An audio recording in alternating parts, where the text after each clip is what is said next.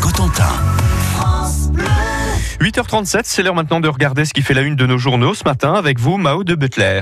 Et ce matin, on est avec Yann Alopo. Bonjour, vous êtes le chef de la rédaction Ouest France de Coutances. Vous avez notamment euh, à la une de la presse euh, une période compliquée pour la mission locale de Coutances.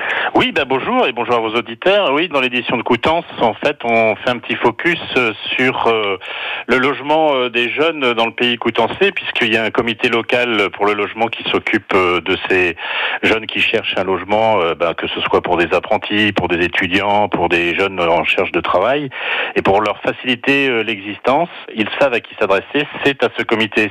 Sauf que là, aux dernières euh, nouvelles et suite à l'Assemblée générale, il s'est avéré que euh, ben, ce CLAGE, le comité local pour le logement autonome des jeunes du pays de Coutances, connaît quelques difficultés du fait du désengagement de la région et d'un problème aux appels de fonds auprès de l'Europe, ce qui fait que ça entame un peu de leur trésorerie et que plus à la recherche et à la quête de d'aide de financement, ils ont eu moins de temps à consacrer justement à l'accueil des jeunes en recherche de logement.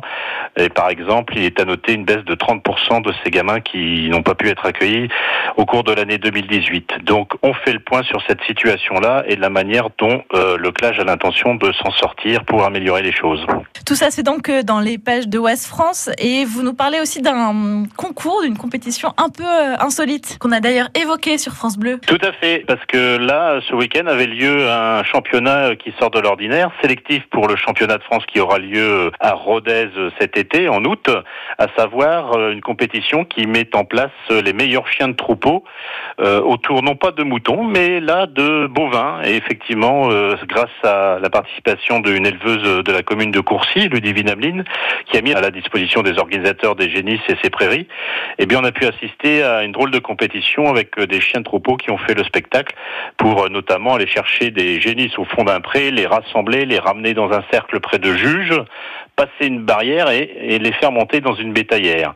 Ça peut prendre 15 minutes hein, pour le maître euh, et son animal et euh, c'était vraiment du, du spectacle. Et puis ben il y a eu des sélectionnés. On vous laisse découvrir le nom des gagnants et de ceux qui iront concourir en août à Rodez.